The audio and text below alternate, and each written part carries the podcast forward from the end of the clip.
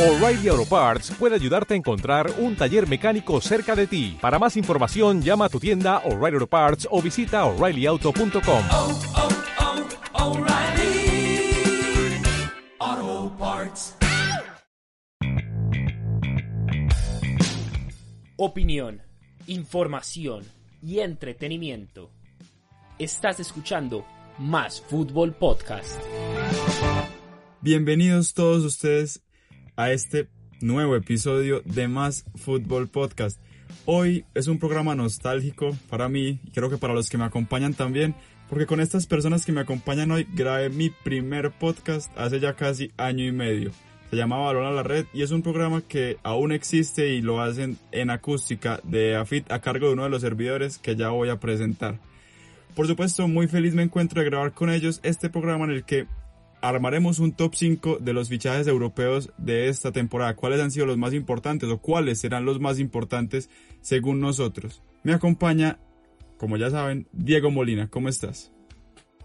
Eh, Santiago, súper feliz, súper contento. Yo creo que usted ya lleva un año y medio en programas. Estoy feliz. A ver, feliz estoy. Me parece impresionado que después de un año y medio usted siga con la voz de tumba, que usted todavía está como aburrido, recién levantado. Pero estoy todavía... Eh, ¿Cómo explicarlo?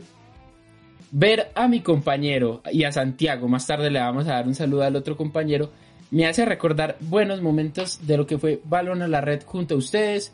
Ya no están ustedes conmigo, pero Balón a la Red sigue arriba. Pero eso no, eso no viene al caso. En este momento, hablar de lo que es el fútbol europeo y esos fichajes es lo que me trae aquí.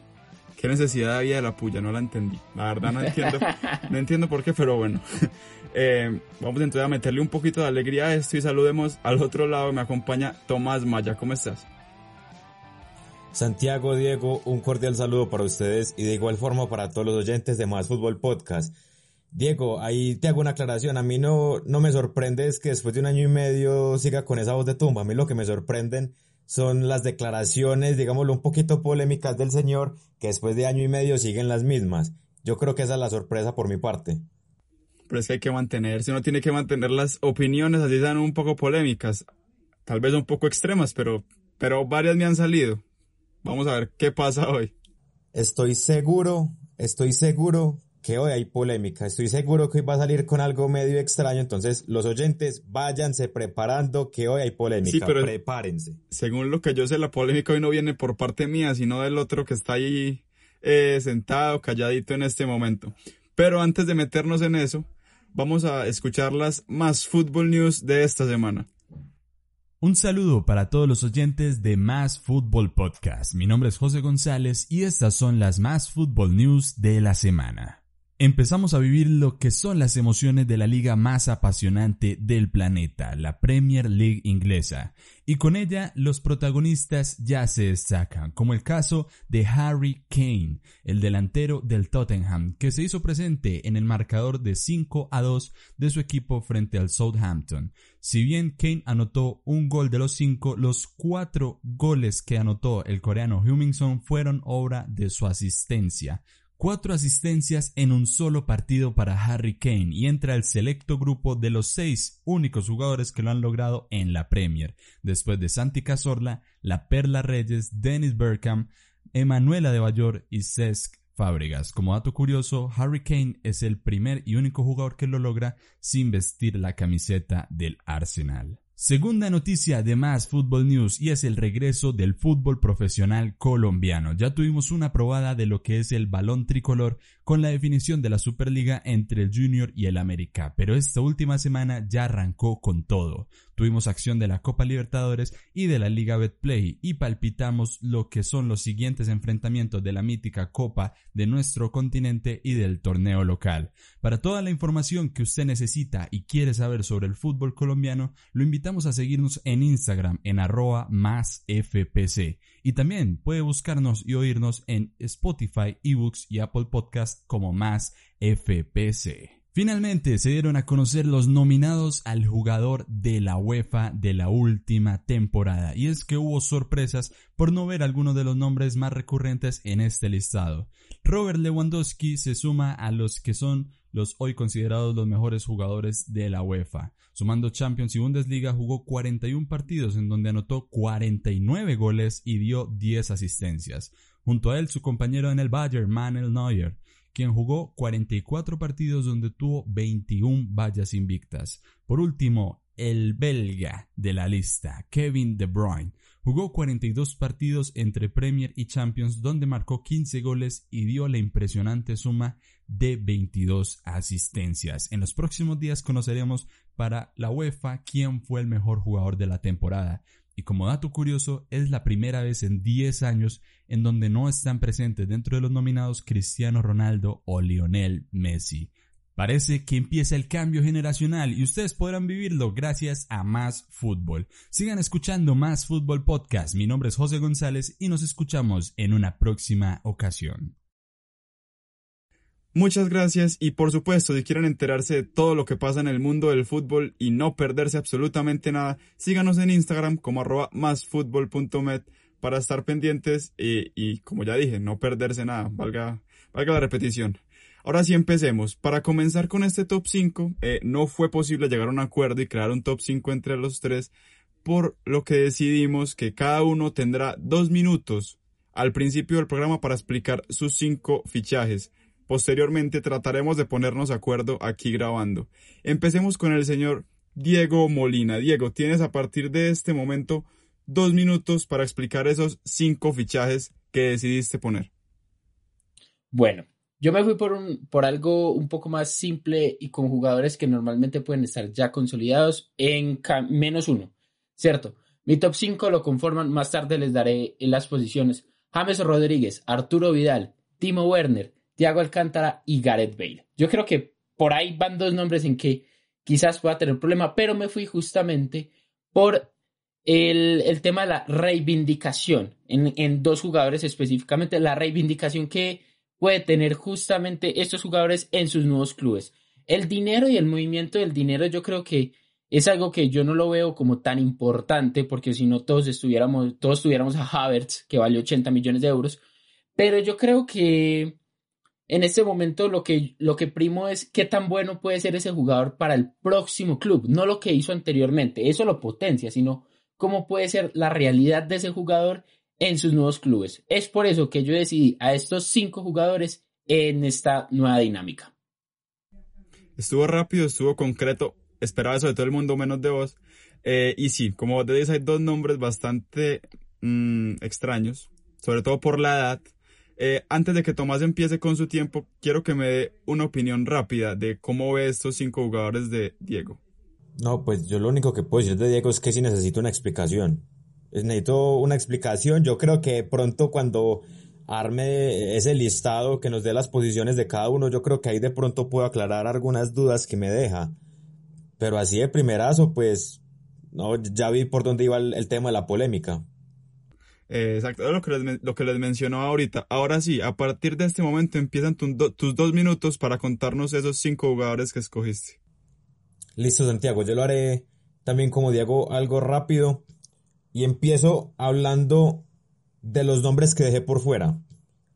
Dejé por fuera a James Rodríguez, a Hakimi y a Dani Parejo, que para mí perfectamente podrían entrar en este ranking. Eh, James porque digámoslo le da un salto de calidad muy grande al Everton. Y uno dice, de pronto es un retroceso en su carrera, pero yo creería que es una reivindicación, como lo mencionaba Diego, porque estamos acostumbrados de ver a James en equipos que peleaban la, la Champions League, de hecho la ganó dos veces, obviando el tema de que la ganó desde, desde la grada, ni siquiera desde el banquillo. Eh, pero es un salto de calidad muy grande para el Everton. Hakimi es un jugador que me gusta mucho en lo personal, y Dani Parejo creo que llega a reforzar muy bien eh, al Villarreal. También, ¿por qué no puse a Havertz? No por el precio, sino porque siento que más para el Chelsea no fue un fichaje, sino un lujo. Para mí no era necesaria la contratación de Havertz, es una muy buena apuesta al futuro, es un gran jugador, pero me parece que fue un fichaje innecesario. Entonces, o sea, teniendo en cuenta los fichajes que ya había hecho antes, los, los fichajes, si por ejemplo no hubiera traído a Hakim Ziyech, yo creo que la contratación de Havertz era muy necesaria para el Chelsea. Ahora sí, sin más rodeos, mi top 5, que está conformado por Un minuto y medio de rodeos. Vamos entonces con Thiago Alcántara, Timo Werner, Leroy Sané, Ziyech y Sandro Tonali. Ese es mi top 5. Así, sin explicaciones, solamente ese es el top 5. Ese es el top 5. ¿Qué más podemos decir de estos jugadores? Tonali, la gran promesa del fútbol italiano junto a Zaniolo. Es uno de los mejores registas del fútbol italiano en este momento, comparado por, con Pirlo incluso, porque tienen similitudes, incluso ambos empezaron en el Brescia. Eh, Hakim Ziyech, figura del Ajax en los últimos dos años, de hecho fue escogido el mejor jugador del club en las últimas dos temporadas. Leroy Sané creo que será estelar en el Bayern Múnich. Timo Werner también es un gusto personal porque siempre dije que me hubiera gustado mucho ver en el Real Madrid porque es un jugador que se parece mucho a Karim Benzema en sus primeros años en la Casa Blanca y que hablar de Thiago Alcántara que en su primer partido ya rompió récord en la Premier League. El jugador que ha hecho más pases en 45 minutos, un total de 75, hizo más pases que cualquier jugador del Chelsea en todo el partido. En un partido ya justificó para qué llegó. Es que para eso trajeron a Thiago, para empezar a tocar más y realmente sí lo demostró en solo 45 minutos. Y ahora terminemos con mis cinco jugadores que eh, solamente hay uno que no han mencionado ninguno de los dos. Tengo a Sané que llega al Bayern por 45 millones y ya en su primer partido marcó un gol y, dio dos asistencias. Empieza a demostrar por qué llegó al equipo bávaro. En el segundo lugar tengo a James por lo mismo que decía Tomás de que le da un salto de calidad muy grande al Everton. Dicen que llegó libre, pues será empezarnos a creer eso. Ya lleva un gol y una asistencia. En tercer lugar tengo a Timo Werner, que llega al Leipzig por 53 millones y apenas ha dado una asistencia. No ha podido marcar, pero ha mostrado cosas bastante interesantes. Thiago también lo tengo porque me parece un jugadorazo y que a pesar de que al igual de James, que James tiene 29 años, aún tienen mucho que aportar, sobre todo en una liga como la Premier. Y al que no han mencionado, tengo a Víctor Osimhen, el fichaje más caro en la historia del Napoli, apenas 21 años, hizo una muy buena pretemporada y no logró marcar en su primer partido, pero que me ilusiona, me ilusiona este fichaje. Diego, ¿qué opinas de los, los fichajes que escogimos Tomás y yo? Bueno, no, primero considero que el tiempo en la cueva de Tomás Maya está, es relativo, ¿cierto? Porque se alargó un poco, pero no importa.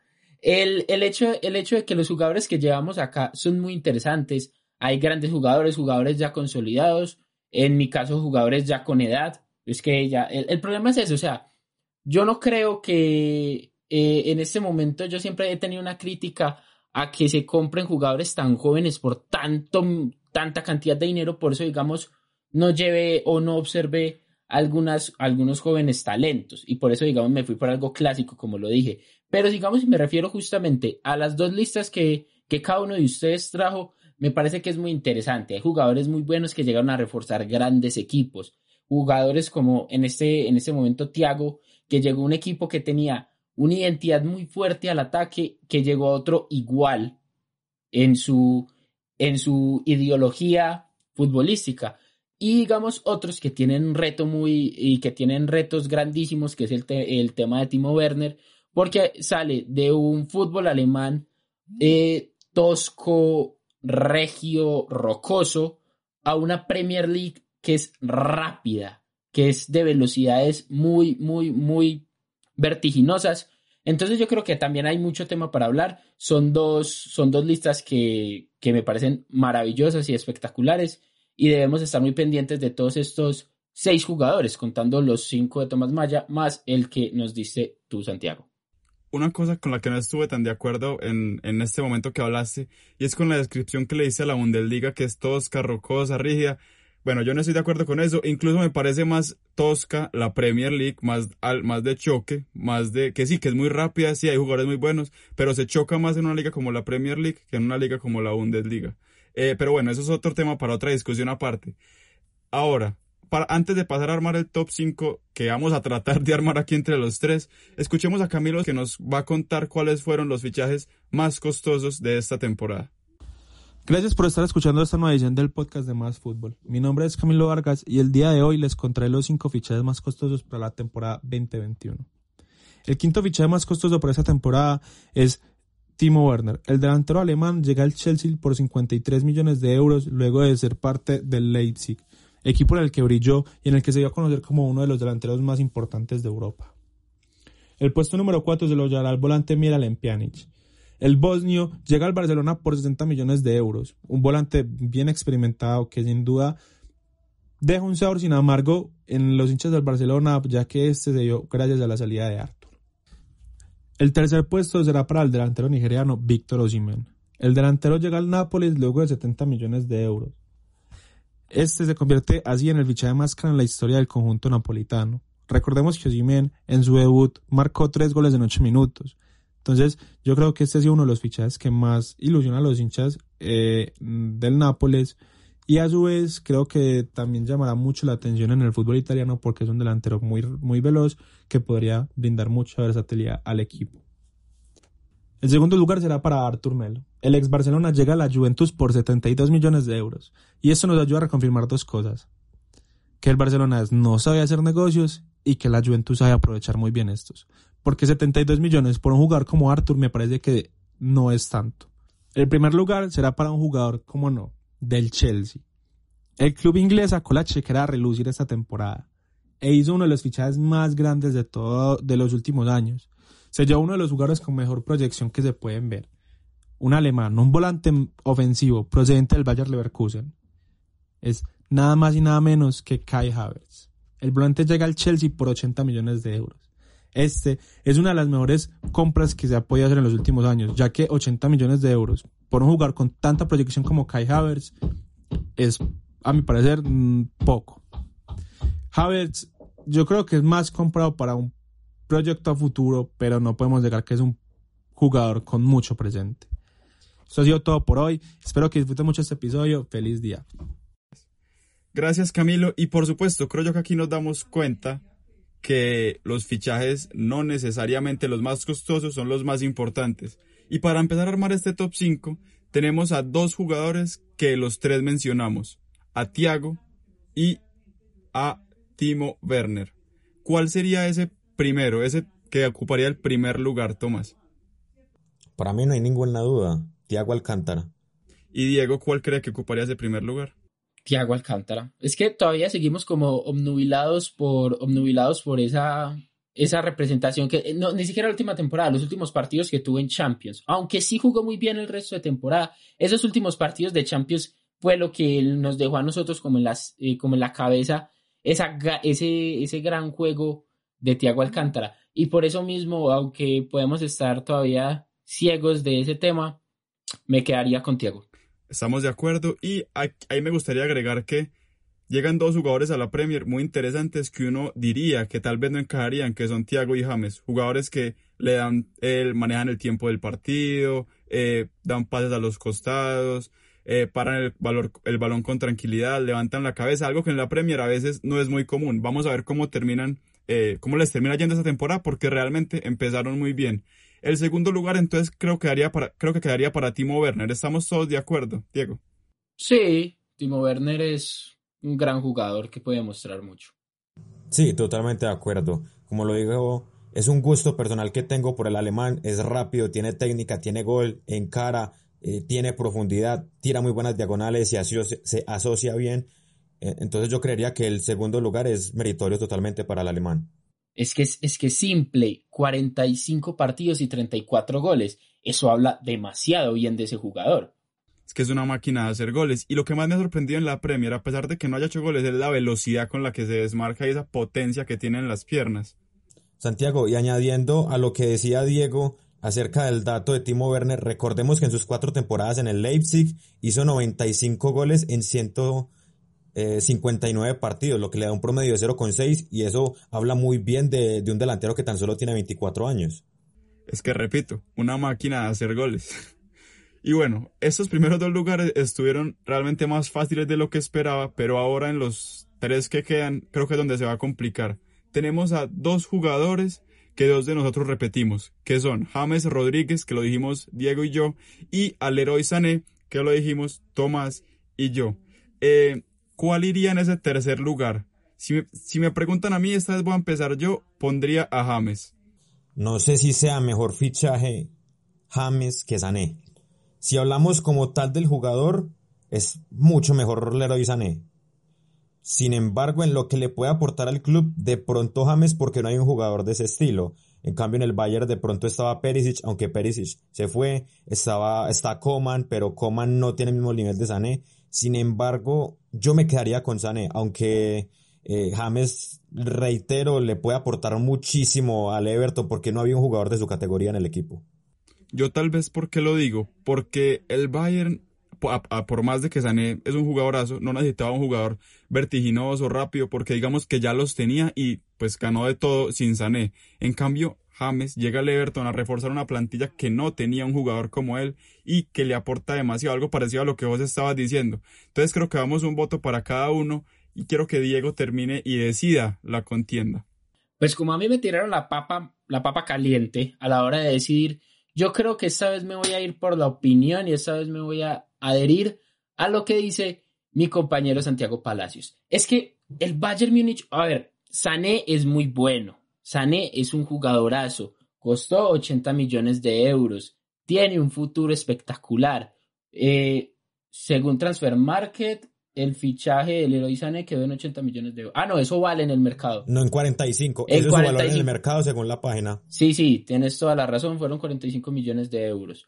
Bueno, independi- independiente de eso, llega un equipo en que, en que solamente es un tornillo dentro del engranaje del Bayern Múnich.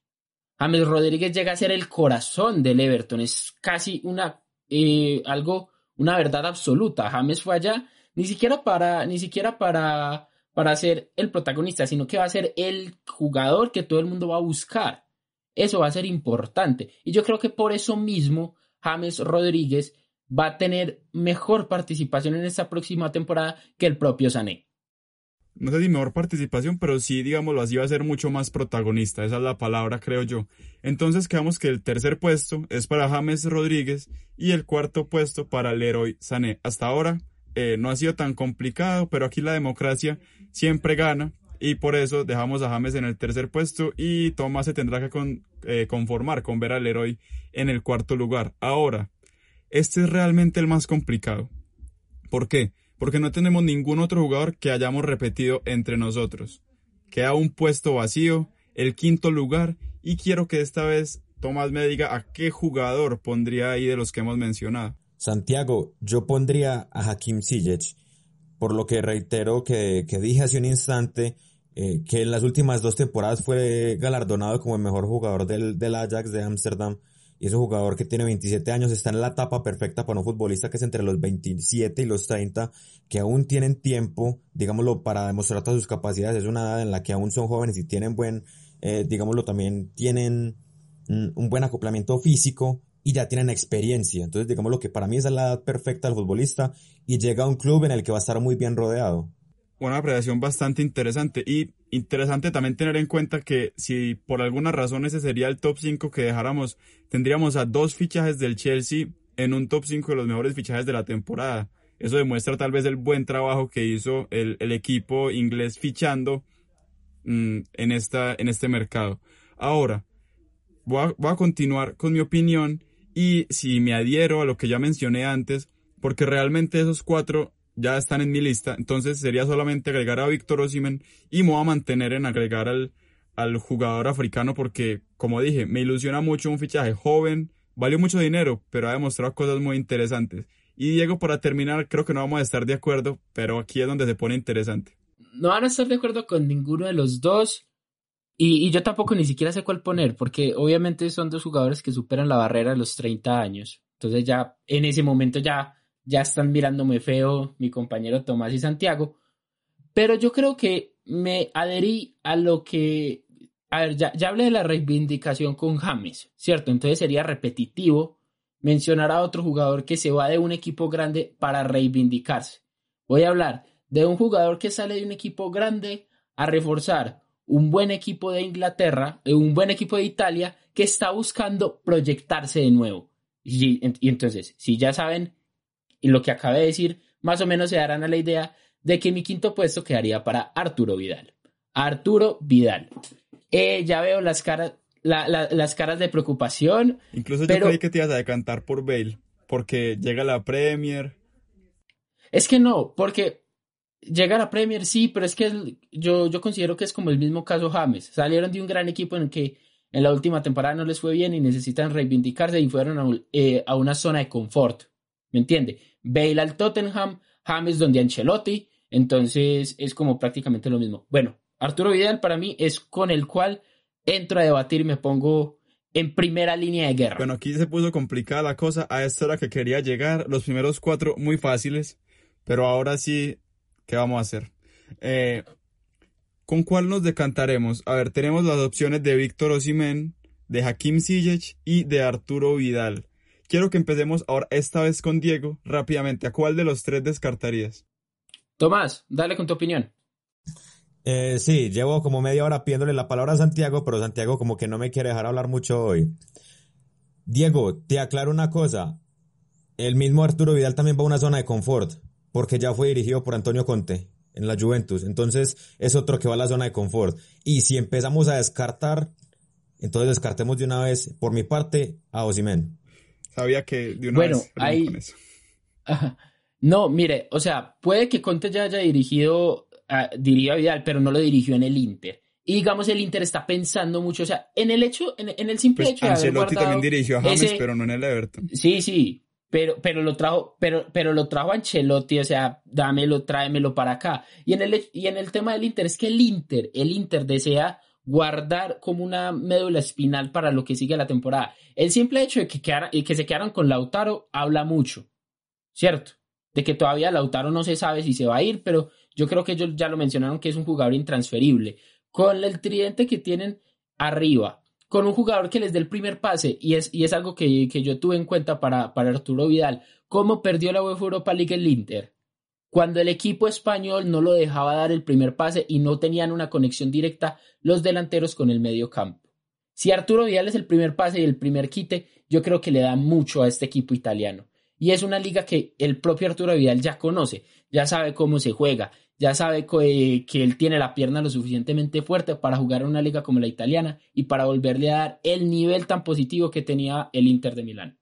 Pues, a ver, tenés un punto bastante interesante ahí, teniendo en cuenta que creo que ambos de una vez descartaron a, descartaron a Víctor Osimhen, eh, y teniendo en cuenta que entonces solo quedarían Arturo Vidal y Hakim Ziyech, yo me decantaría por Arturo Vidal, porque creo que Ziyech eh, aún no tiene cómo dar la batalla para entrar a ese top 5, es un gran fichaje y estaría ahí rozando el sexto, séptimo lugar, pero por lo que dice Diego y por lo que realmente puede aportarle Arturo Vidal a un equipo que quiere volver a ser grande, como el Inter, me parece que es un fichaje muy interesante. Tomás, yo creo que me digas qué opinas de, de esa descartada que le metimos a Ziyech. No, no, o sea, no es por el hecho de que hayan descartado a Ziyech, sino porque hayan metido a Arturo Vidal. Yo digo, siempre he sido hincha del chileno, siempre he sido hincha del chileno, y estoy seguro de que va a ser un muy buen fichaje para el Inter de Milán, que va a llegar a aportar mucho. Pero no sé si un jugador de 33 años, creo que tiene 33, 34 más o menos, eh, sea un fichaje estelar eh, en medio de todos los que hemos mencionado. Eso es lo que a mí me, me, o sea, me saca un poco, digamos, lo de la onda de ustedes. Y no sé, es que también, Diego, te, te encuentro ahí como una inconcordancia porque decías, eh, claro, es que Conte también pidió a, a, a- a Vidal y yo creo que también llega a una zona de confort. O sea, los tres que mencionaste, tanto James, Bale como Vidal llegan a una zona de confort. Vidal a una liga que ya conoce, con un técnico que ya conoce. Eh, Entonces yo creo que es muy parecido al argumento que diste sobre por qué no incluir a Gareth Bale.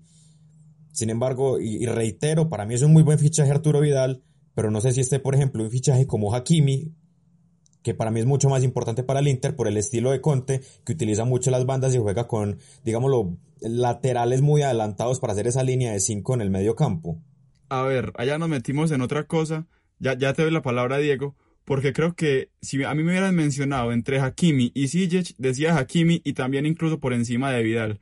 Pero como me la pusieron entre Ziyech y Vidal, me decanté por Vidal, Diego.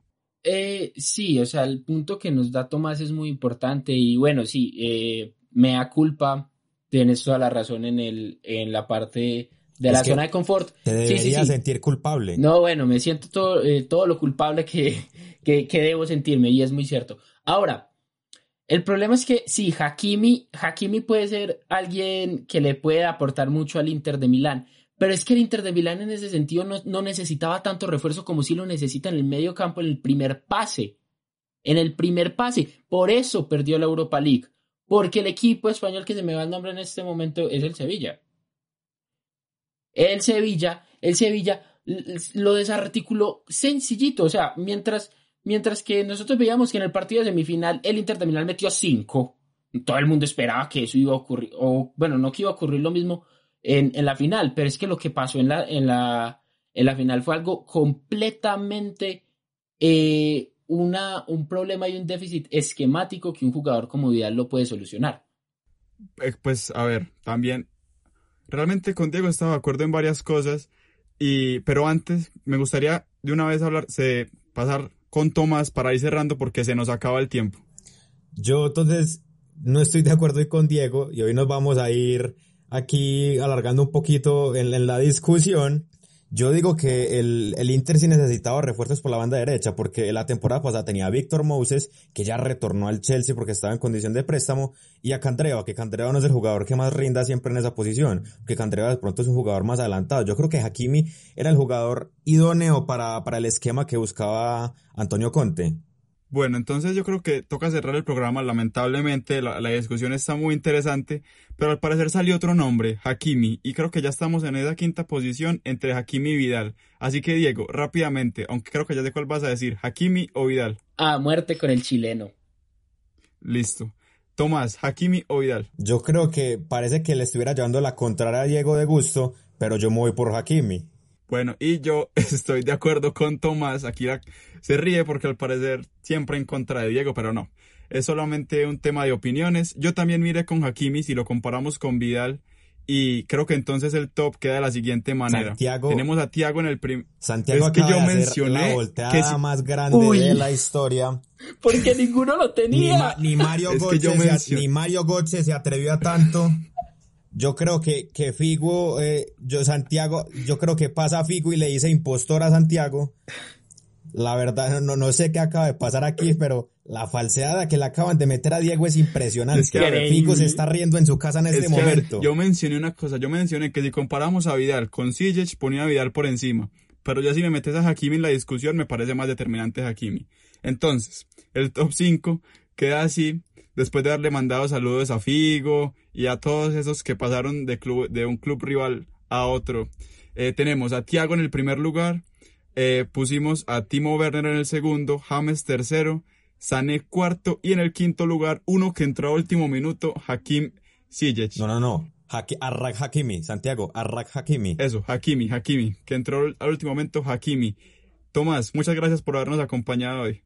Santiago, es siempre un gusto para mí estar en Más Fútbol Podcast, que llevaba mucho tiempo sin grabar eh, este maravilloso programa y también un honor y un gusto total estar con ustedes. Eh, siempre lo disfruto mucho y creo que quedó muy buen programa, un muy buen análisis y al final un poquito de controversia. Estamos de acuerdo, siempre disfruto mucho grabar con ustedes y Tomás siempre hace que les pasaba los datos en los otros episodios. Hoy grabó el programa completo, ya hacía falta por acá. Y al otro lado, Diego, gracias por habernos acompañado hoy. Yo siempre estaré acá para que me para que me contradigan al parecer y para que metan un jugador que ni siquiera está en el top 5, pero está muy bien. Yo sigo acá con ustedes, siempre hablaré contento y feliz de la pelota en Más Fútbol Podcast y como y por supuesto hablar con The Old G. A ver, una cosa. Hakimi ni siquiera estaba en ninguno de los top 5 que mencionamos. Y muchas gracias a todos por habernos escuchado. Una feliz semana les deseamos desde Más Fútbol. Recuerden, síganos en Instagram como arroba. Esto ha sido todo por hoy. Hasta luego.